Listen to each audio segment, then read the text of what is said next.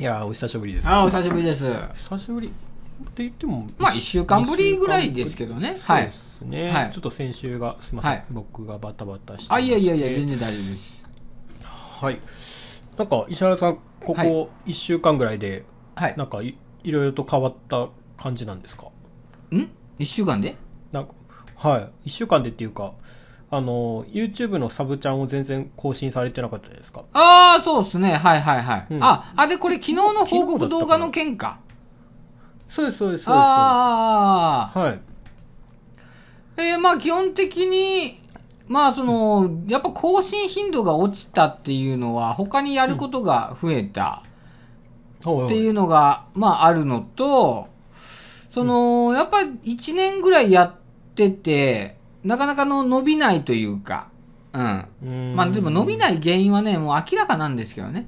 だからその明らかな原因を、あの、はい直しに行くっていう感じですね。つまり。もう、その、YouTube チャンネル、昨日僕あの Vlog のチャンネルで、えーっと、報告がありますってみたいに感じでつって、みんなをこう呼び寄せて、あの、ねはい、チャンネルが変わりますよってことをお伝えしたんですけど、うんあの、まあ、ただただ適当に上げてた動画を、もうち,、はいちゃんと見た人に満足いくような動画にするっていう、まあそこっすね。ちゃんとそこをやってなかったというか、うん。もう適当にやってたんで、そこをちゃんとやろうかなっていうふうに考えると、あ考えたときに、そのまあ、板川さんというか、ここのね、ラジオでもお伝えしてた通り、本能的に動くっていうのがフリーランスの醍醐味なんで、もうサブちゃん改善したかったらサブちゃんやると。いう感じで、うんえー、2週間前ぐらいからサブちゃん改良計画をこう実行しておりましたという感じで、えー、明日かな？明後日かな ?7 月6日に投稿する動画で、ちょっとガラッと変えますよっていうのをね、報告、うん。あの、あの話させてもらいました、動画で。もっとなんかエンタメ系に寄せるっていう感じなんそうですね、あの、テーマはもう石原さんの世界観で、まあもちろん Vlog 中心とか、まあちょっとなんか、うん。まあ車の紹介とか、そういうのは、まあ同じなんですよ。全く同じなんですけど、その、中身の演出を変えるというかね、その、ほううん、演出を変える。うん、そうそう。演出を変えるって感じです。はい。うーん演出、はい。あ、まあだから編集の方法っていうか仕方？うん。はいはいはいいつもはもうただ、えっ、と、流してる動画がほとんどじゃないですか。ちょっとまあ、うんうんテキストで今話してることについて何なの話とか、そのぐらいするんですけど、うんまず大きく変わるのがフルテロップになってます。おそれだけでも相当なもう、きついっすね。相当すな何がきついかってね、あれ、台本がなく、い日常動画だから、その、何を喋ってるかっていうのを聞いて、それをテキスト化するっていう作業が発生するんですよね。台本ならほら、台本をこう、書き写しっていうかね、はい。コピペで貼っていけるんですけど、うんうん。日常とかの Vlog は自然に起こる出来事を記録するのは、その自分が何を言ったかをこう、こう形にしないといけないのが、そこが結構やっぱ時間まずかかったっていうところですね。まずそこが多分皆さん最初に見て、あ、なんかテロップが見て見やすくなったっていうところに多分ね、まず着眼点が置かれるんじゃないかなと。あれだけテロップにこだわってなかったっていうか、そのテロップめんどくさい側の人間だったんですけど、はい。ここ、だから2週間ぐらいいろんな動画を見ていったら、あの、やっぱりね、そう、面白いって思われてる動画とか、人気のあるチャンネルは、全部フルテロップやったってことにやっぱ気づいて。うんうんテロップ出してない方が、まあ、やっぱ売れ、あの、動画が面白い、満足感がない。うん。はいだからテロップがあった方が満足感があるっていうのが、まあ、いろんな本、マジで、むっちゃいっぱい動画見たんですよ。もう本当興味のない動画から、なんか本当ね、本当興味のない動画めっちゃあったんですけど、でも、はいあんまコメディ系とかほら、なんか、なんていうかな、劇？劇とかドラマ系のあるじゃないですか。あの、なんかね、こう演技をして、アメンボプラスとか、なんか、あるんですよ。あとはなんか最近、うんうんうん。ありますね。なんか、あのショート動画で、うん。あのマジドラマそうそう、ドラマっぽい感じじの。うんうん、うん、あんまショーね、トドラマみたそそういうな感じなんです、ね、興味なかったんですよ、全然。ジャンル的には。でも、伸びてる動画っていう感じで、いろいろね、ガジェット系から、いろんな Vlog 系からい見たら、うん。やっぱほとんどがフルテロップ。でふっと考えたときに、なんか超有名な YouTuber、それこそヒカキンさんとかはじめ社長さんとか、そういうね、はい。大物 YouTuber は、はい、あ全部フルテロップだなっていうことに改めて。だからなんでその動画がバズらないのかとかその視聴者さんが伸びにくいかっていうとやっぱりちゃんとそこまで設計しないとなかなかやっぱ登録ボタンまではやっぱいかないんだなっていうことに改めて気づい,、気づいたっていうか答えが出たんであまずじゃあフルテロップだなっていう感じ。だから自分の Vlog のチャンネルをどうしようかなっていうのに本能的に動いた時にまずじゃあ何番改善せんばかなでいろいろ調べてやっぱテロップ。であと演出の仕方。だって僕なんかあの企画書かないからそのこういう発言からその面白みを引き出さないといけないじゃないですか。ね、そう。ここでボケるとかここで突っ込むみたいな、はい、そういう台本を書かないから、この板川さんの会話の中で自分が失敗した物事に対してどう動画で表現するかみたいな。だからなんていうのかな。うん、大笑いとかコメディじゃないんだけどちょっとクスッと笑ったりこう僕のこうとぼけた部分をもうちょっとこう過剰演出。そうそう板川さん、そう。よ吉野ヶ里とかもそうなんですけどもっとあそこは あの過剰に演出したかったんだけどやっぱ時間がかかるんですよ、はい、一つの演出でもどうやって見せようかって考えたらたった5秒なんだけど30分とか1時間かかっちゃうから今までやってなかったんだけどもその、こうやったら面白いのになっていう自分の、そのなんかそう、センスというか、別にお笑いセンスがあるとかじゃないけど、そういうなんか、センスを、もう全部形にしちゃえっていう動画になってるんですよ。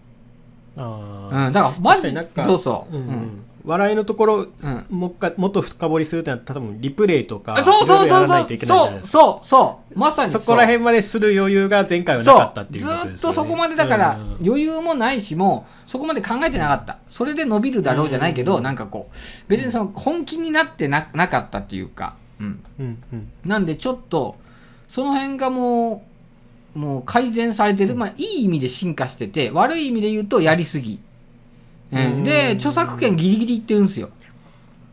ほうほう。で著作権に引っかかるかなと思ってたんですけど、えっと、一昨日ぐらいにそのね作った動画だから2週間ぐらいかかったんですけど、はい、1日1時間とかこうこまめにやっていってオープニングで3時間かかるとかそんなのってなかなか今までないんですけど。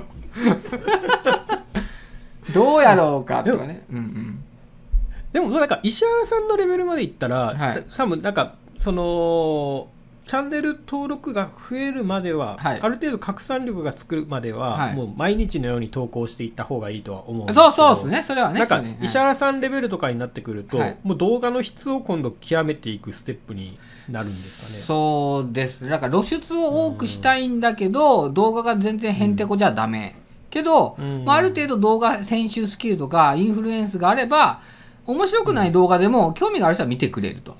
うん、だからゼロからのスタートの人は、やっぱクオリティはある程度き、うん、関係するかなとは思ってはいるんですよね。うん、ゼロからの人であればあるほど。だから僕の場合は、まあ、ちょっとみんな見てくれる、だから優先ユーザーっていう、いわゆる今流行ってる、優先的におすすめに表示されるユーザーっていうのが、やっぱり一定数いるみたいで、その人たちはちゃんと見てくれるから、ある程度こう、まあ、チャンネルもそんな0回とか2回とか、10回とか100回とかではないっていう感じですかね。まあ、まあそんな感じで、まあどんどん多分面白くなると思うんですよ。この動画を、の編集の仕方とか見せ方を変えたばかりなんで、今後、あ、こんなのが面白いんだっていうのがこう分かってくると、あ、ここでこういうの入れようかなとかっていうのが、バリエーションが増えてくると思うんですよ。その中でも、結構最初の段階で、まあ100%の完璧はないけど、うん、80%以上は頑張ったんじゃないかなと。やり尽くせば尽くすほどやり、やりごたえはあったんで、だからまあ、滑ってるとこもあると思いますよ。滑ってるとこもあると思うんですけど、でも俺はなんか見てて、はいはい、自分の動画作って見返すっていうことってあんまりないんですよ。僕の場合。まあ人それぞれそうだと思うんですけど、はい、自分の作品、はいはい、作ったものを。なんですけど、今回の動画はもう自分でももう10回以上は見ましたね。あなんか自分が見て楽しいって面白いね。そう。だからこそ一回見ても、もう一回見て見たいなっていうそのなんかそこをちゃんと考えようというか、ただ一回見て流して終わるんじゃなくて、その見て、もう一回見たいなって思わせ、まあできればね、こんな別に僕、うん、一般人ですけど、そういうコンテンツを作っていくっていうところに重きの、重きを入れたら、チャンネルが少しでも変わるんじゃないかっていうかね、今ただやってるだけだけど、そこに、なんかもう作品ってね、あの動画の中では言ってるんですけど、報告動画では。はい、ちょっと作品を作るぐらいの勢いで、ちょっとこう作ろうかなっていうところで、著作権ギリギリのところを言ったら、投稿してアップロードした動画いつもなら、あの、これ著作権違反してますよって言って音声カットされたりするんですよ。YouTube って自動で。はいはいはい、だけど今回のギリギリ言ってたんだけど、どこもあのカットされるとこなかったから、普通にいけたんで、あ、うん、ここまでは大丈夫なんだっていう。うん、感じのね、だから板川さんぐらいだったらまだギリわかる。動画のネタか、ネタっていうか編集かもしれない。うん、あんまりこう10代とかの人は、ちょっとわかんないかもしれない。あの、世代が違うから。ね、ね、ね、ネタ的にですかそう。面白さ的にですか、うん、例えば、あの、なんでやねんっていう言葉って、えっと、なんでやねんって言葉って同じ言葉だけど、世代によっては、ダウンタウンが突っ込んでるなん、なんでやねんと、矢部さんが突っ込んでるなんでやねんと、えー、今若いのになんかわかんないけど、うん、えっ、と、霜降り明星とかね、そのなんか世代によってなんでやねんのイメージって違うじゃないですか。なので、はいはい、僕の場合も小ぼ、小ボケはあるんだけど、それを表現するのに、やっぱ世代感は出ますよね。うん、うん、なんかアラフォーとか、なんかその感じがやっぱ出ちゃう。んですよね。うん、曲のチョイスとか、いろいろ。あ、でも、うん、なんか同世代の人が見て面白いやつとかの方がいい、ね、そうそうそう。だからもう僕の、ある意味石原さんの世界観だから、僕のもう面白いと思うもの、まあ面白いがあんまり100%表現できてるか分かんないけど、興味があったツッコミとか、ここちょっと深掘りして面白くしてみようとか、うん、自然に出た言葉を、の上げ足を取る感じなんですよ、つまり。面白くないけど上げ足を取って面白くちょっと見せるっていう。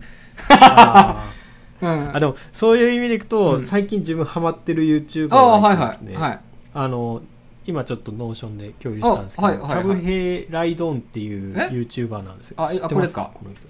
はい。えー、え何この人？はキャブヘイライドンってもうヘルメットをずっとかぶっていろいろやってるっていう人なんですよ。で、うん。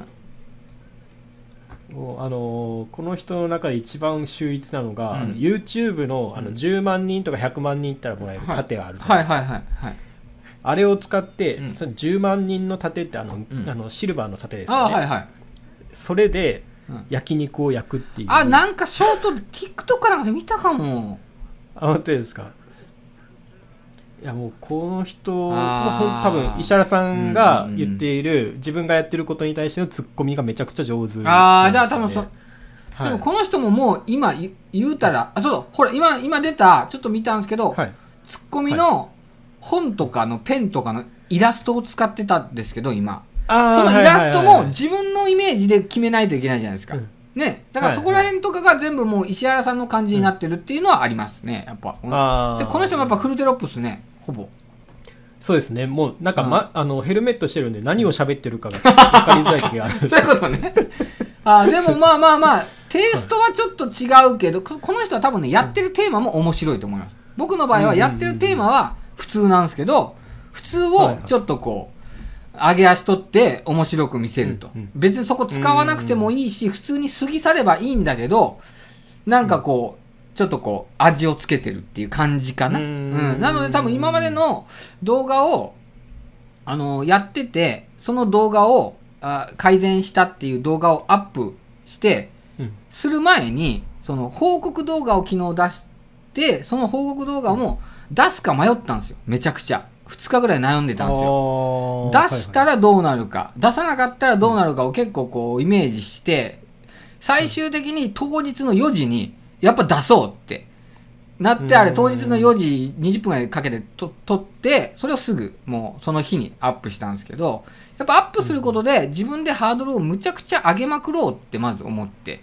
じゃないと見た人が、はい、あなんか変わってるなじゃなくて、あ石原さん言ってたのこれなんだに気づいてほしいんですよ。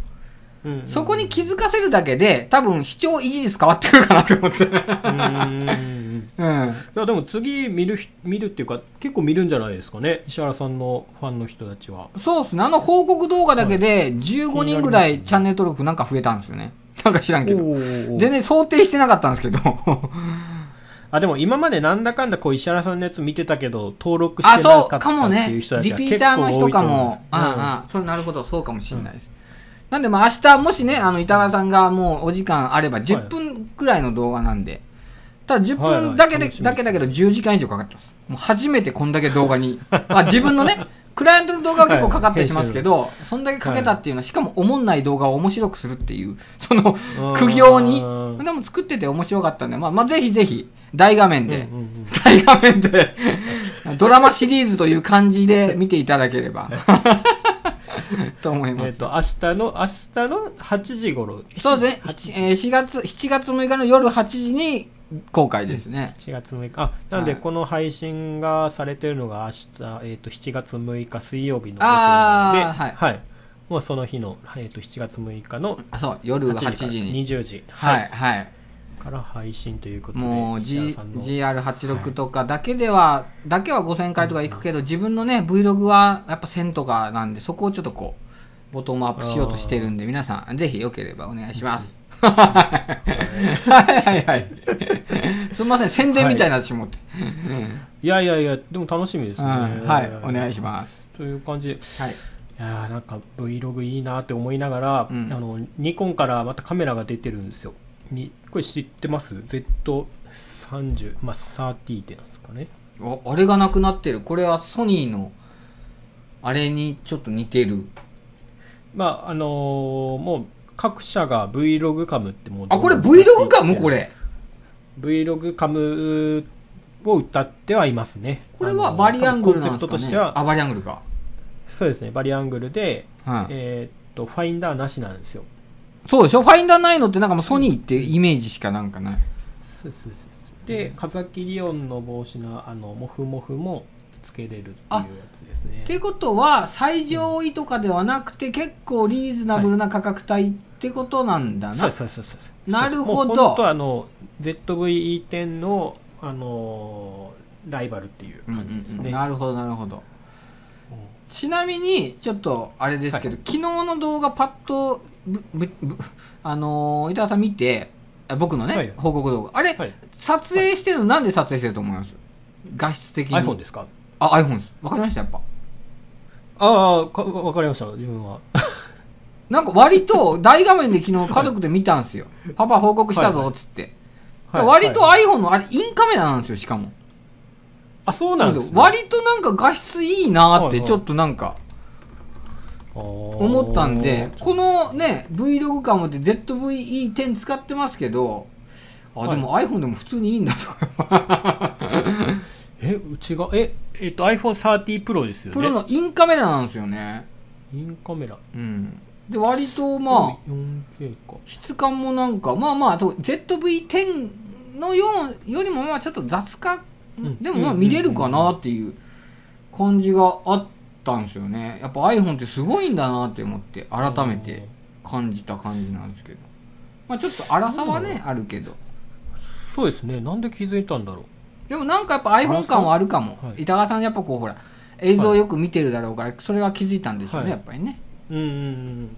まあパンフォーカスっていうのもあるんですけど、うんうん。うん、まあ、どどこにでももうフォーカスが合ってる状態ですもんね。ああそうかそういうことか。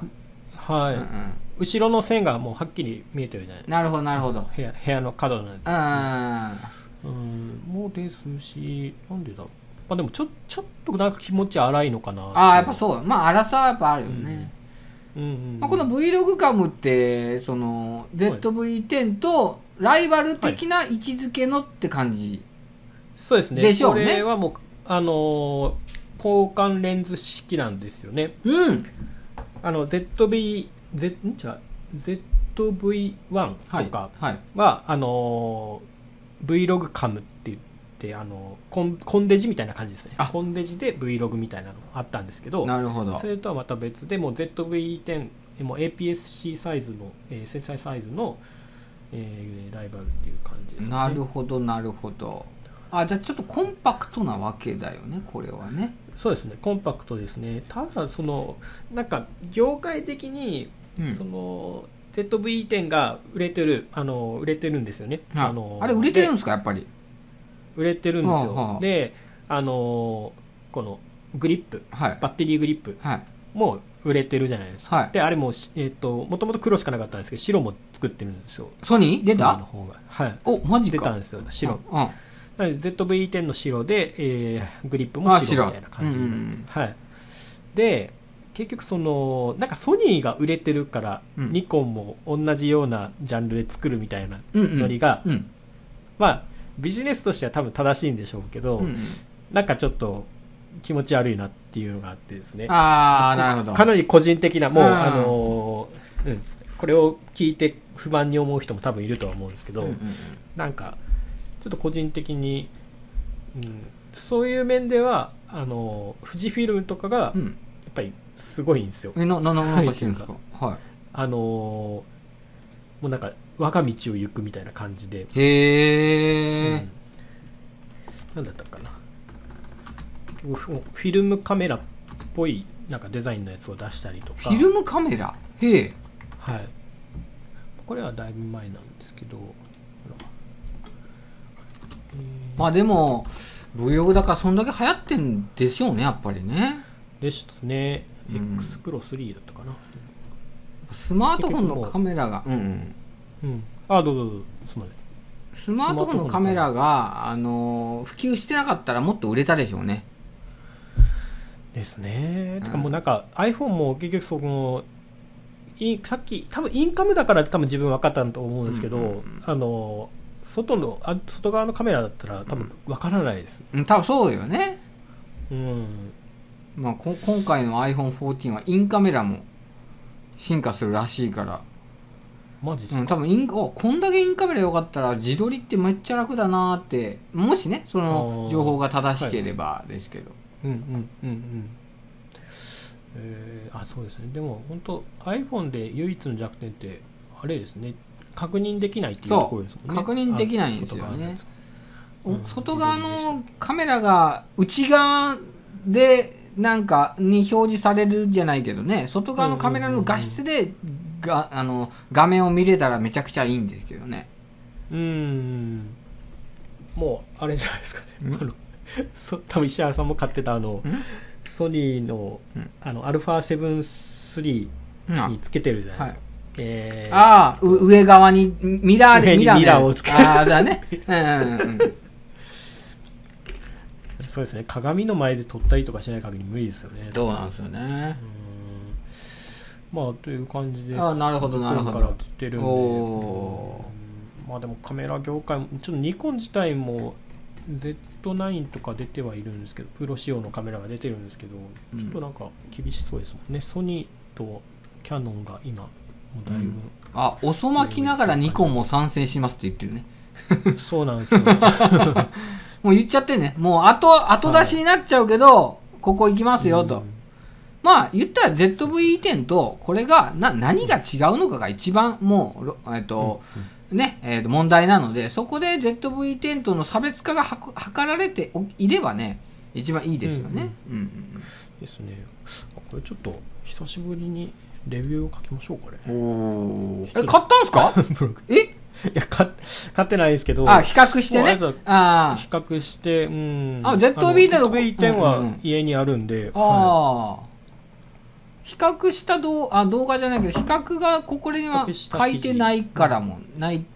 ですね。まだ発売前か。横に並べて。うん。あでも結構いろんな YouTuber の人たちがレビューしてますね。マジで？見てたら。はいマジかまあでもまあまあまあ見たいなちょっと見てみようかなはい でまあちょっと石原さん台風どうでした？や、全然無風でした。で、学校休みですよね。あ学校休みです、休みです。学校休みました。うん、うちもそうなんですよ。あうん。で、学校休みになる判断が。そうです。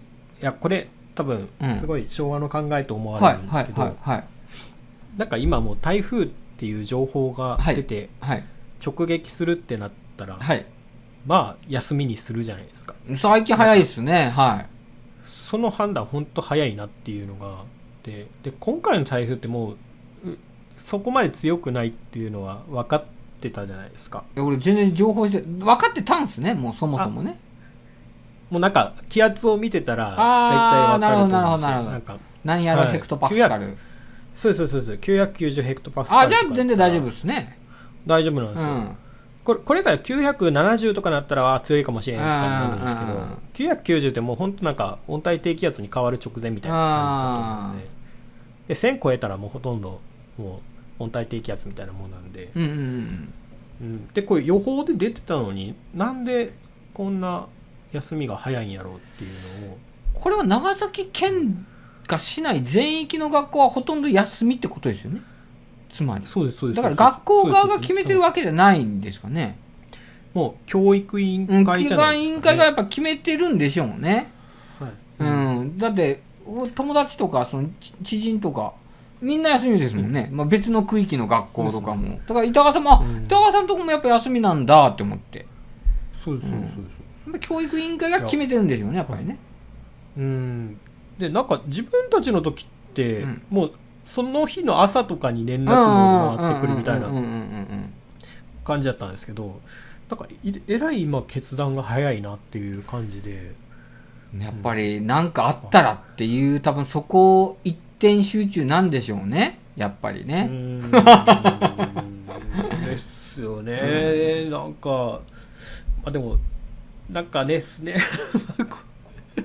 まあ子供を守るっていう意味ではそれが多分いい判断なんでしょうけど、うん、うん。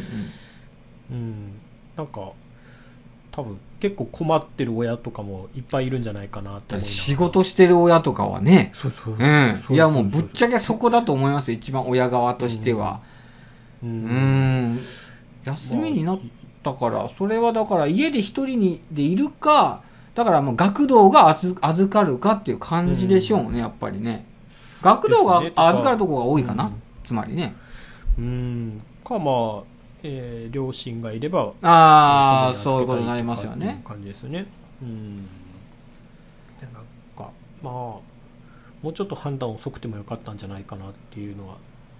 何なんでしょうね。いやでも、うん、何なんでしょうね。もう何、なんか、うん、やすうん、明日休みになるかもしれません。ただ、うんうん。うん、えー、改めて明日の朝連絡しますとかなら分かる。うん、なんまあまあそうですね。うんうん。うん。うん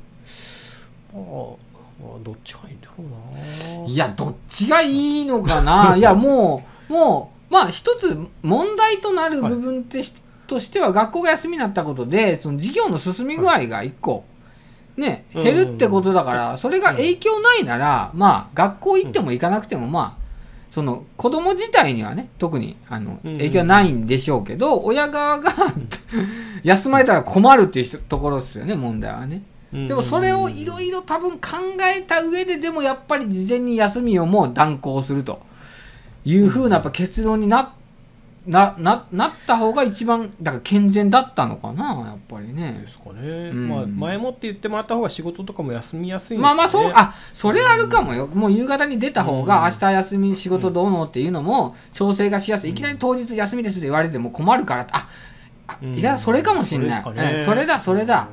うん、だってまあ休みって分かってる分かってないより分かってた方が次の日の予定が立てやすいからね。ああそうかもしんない。だって前日に学童に電話したりとかできるからね。あそうかもしれないですよ。もっと休むなら早めに言っとってよっていう人たちが多かったのかもしれない。やっぱ多いんすかね。うん、うん、そうかもね。うん、そうだそうだ。まあでも今日実際多分学校行ける強さですよね。風とかも。もう朝にはもうだって佐世保のって言ってたからもう長崎は終わってますからねもうね。うんまあでもただ強風域に入ってはいるものの全然強風じゃないう。ん、まあまあ普通っていう感じでしたけどね、うん、うん、っていう感じですね、はい。まあそれは多分ロールあの多分自分結構昭和の考えなんでもうちょっとぐらいの風ならいけさっていうぐらいなんあ結構あの なんあれなんすか？パえっ、ー、と、はい、体育会系なんですか？板川さん。パパワハラではない。うん、いや、体育会系。体育会系ですかね。えー、いやなんか子供の時って結構雨に濡れながら行くのが楽しかったりするじゃないですか。ああなるほどなるほどなるほど。うんうん、はい、今はもう車で送りますもんね雨降ったら。そうそうそうそう、ね、なんか自分的にはもう、うん、あの靴濡らしてても行ったら絶対楽しいけんっては思うんですけど、うんうんうんうん、それあるですかねいやなんか俺この河原でさえ雨がもうちょっとでも降ってたら、はい、みもうみんなあのもう何？あのなあの車個人個人で行きますとか連絡がもう来て。えー、うん、集団登校なんですか？一応集団登校で。一応っていうか絶対集団登校ですねもう、はい、うん。あそうか集団で行ってないとこもあるかつまりうちも一人一人ですね。うちは集団とあ地域でこう、うん、なんかなこうグループで行くみたいな感じですね。うん、はい、えー、そういうのがあるんですね、はい、なんかもう子供にはこう骨とか折れない限り、うん、まあなんかさすもう勝手にやっとけっていう 教育方針っていうええー、体育会系やな板川さん。なんかそうですね、えー、どうどうなんでしょうね。いいのか悪いのか分かんないですけど。まあまあでもほら、はい、親の教育とか環境っていうのはまあやっぱその人あの親がいいと思うもの悪いと思うものでねあのこう構築されていくのでそれがいいとか悪いとかじゃなくてやっぱそういう環境に置かれたらそういうまあ考え方っていうかね物事の割り振り方にはなってはいくとは思うんでそれが、まあ、いいか悪いかはまあ置いといてもうそうなるならざるを得ないですからね、もうね。ですね。子供的には、ね、子供の頃にもう本当小さい判断をいっぱいさせときたいっていうのがあるんです、結局こう雨とか濡れてもう大変、あじゃあ着替えもちょっと持っていっとこうとか、靴下替え持っていっとこうとか、そういう判断になるじゃないですか。なるほど。ああうんうんうん、はい、そうなるほどね。それをもう送り迎えをしてしまうと、それを判断できないじゃないですか。まあまあそのね選択肢っていうかその、そういう環境にさえ置かれてないからわからないってことですよね、今後その。そうですそうですそうですそういう判断をこ、うん、細かい判断をさせていった方が大人になってこう大事な判断をするときに、うん、いろんな判断材料から大きな判断をできるんじゃないかいやそれは絶対ありますよね、はい、いやもうそれはもう、うんあだってまあ言ってもまあ大人になってからもあこれしとけばよかったっていう状況ってやっぱ作られますから、それで、あ次からこうしようってねあるんでそれを多く子供のことに経験しておけばしとくほど大人になってのその失敗がまあ少なくはなるでしょうね。経験しておけばね、それは、うん、そうですね、はい、石原さんなんか、うん、子供の頃に死にかけた経験ってあります？ありますよ あ死んだなって思ったことが2回あります、僕。どんな体験ですか？まず一つはね、あの、飴、飴、大きな五輪飴ってやつを喉に詰まらせて、息ができなくなって死んだなって思ったのと、あとは、自転車をめちゃめちゃその、五島列島なんですけど、僕。はい。はいはい、五島って山の、山が、一番高い山から自転車も普通に降りていけるんですよ。自転車登って。で、それで最後、最後というか山登りっていうか、友達とサイクリングした帰りに、その山からの坂をバーッと下ってたら、そのカーブを曲がりきれずに、ガードレールにぶち当たって、こう、宙を待って、あもう死んだなって 思ったのが2回ありました。はい。はい。伊藤さんなんかあるんですか？そういう。うん。あ、自分はなんか、クライマーだったんですよ。クライマー。え、クライマー？ロッククライマー？ああ子供ながらね。本格的な、そうそう子供ながらに、もう家の周りにある崖とか木とかを、もう何でも登りたなるほど。はいはいはい。そしたら、その家の近くの崖を、結構な角度なんですけどね、えっと、60度ぐらいある崖をこう登ってたんです、はいはい、あの子供2人で、そしたらもうそれでもうどっちにも動けなくなってしまってどこにも上にも下にも。ああなるほどでやば。いってなって、うん、で結局自分はなんとかそこから横に行って、うん、あの降りれたんですけど、うんうん、もう一人友達がいて、はい、その子はずっと取り残されたままで。で結局近所の人にこう縄とかを、はい、あの持ってきてもらって救助してもらったっていう。えそれなんかそういう、はい、さんそれでもあの死にかけてないですよね、それね俺はマジで死にかけたんで俺は。いやそれはさあの例えば、はい、えっ、ー、となんかもうえ、なんていうの、めっちゃ高いビルの屋上にただいるだけじゃないですか。僕が屋上から落ちましたから、普通に。だから。そうですね。まあ、があの、外的、こう、障害とかは何も全然なかったですね。あの、怪我とかも。ああ、いや、俺も無事故でしたけど。はい。はい、怒った。ただ、こう、はい、チンチンのところがスーってした感じのやつはありましたね。どういうことですか？お股がスーお、お股がスーってならないですか？え、ど、どどういうことですか？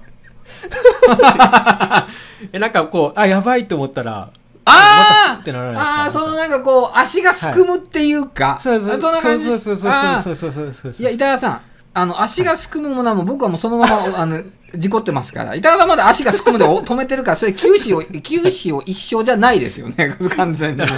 それ転げ落ちてとかならまだあれ、あれですよ。落ちてないんですよね。俺はもう九死に一生ですよね、もうだから。もう救急車搬送されたし。あ、マジいや、まあ、ガチですから。ガチで死んだなっていう2回ですから。えー、その時なんか骨折かなんかしたんですか？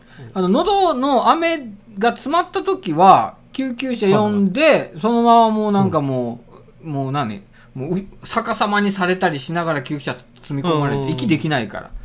で、救急車の中でも、あ、意識ないです、意識ないですとか言って、あ、俺これ意識ないんだとか思ったり、で、行って、検査を受けた時に、あ、もう飴は奥にもなんか落ちとんな、みたいな。溶けたか知らんけど。それで、あの、助かった。はい、で、もう一つは、ガードレールバーぶつかって、宙を舞ったんですよ。でも下だって崖だから、普通に。うん、もうだって山の上で崖なんですよ。だけど、多分あれはね、ちょっとこれスピリチュアルな話になるんですけど、やっぱりこう、誰かが守ってくれたのかなっていうので、自転車と体が宙を舞ったんですけど、落ちる瞬間に、むちゃくちゃスローモーションになったんですよ。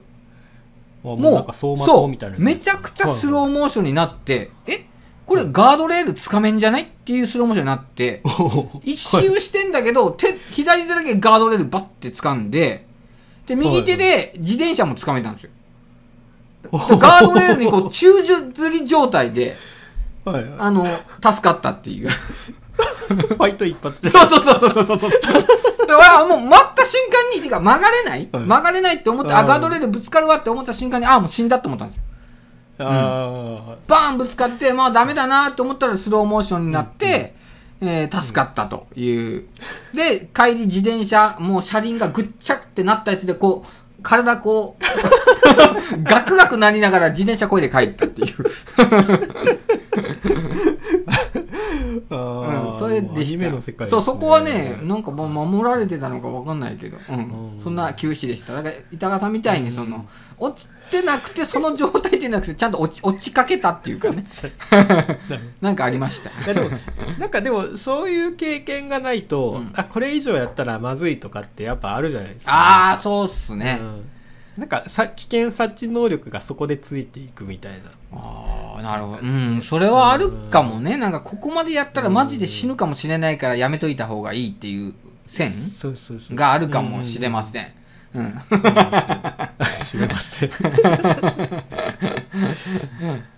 まあそうですね。そういうのをちょっと子供には、あのそうですね。体験させるのもやっぱり。骨とかもい、うん、命とか入院したらちょっともう本当親の責任はなると思うんですけど、そこら辺をこう一線を越えないラインラインを狙いながらですね。教育できたらって思ってそうですね、はい。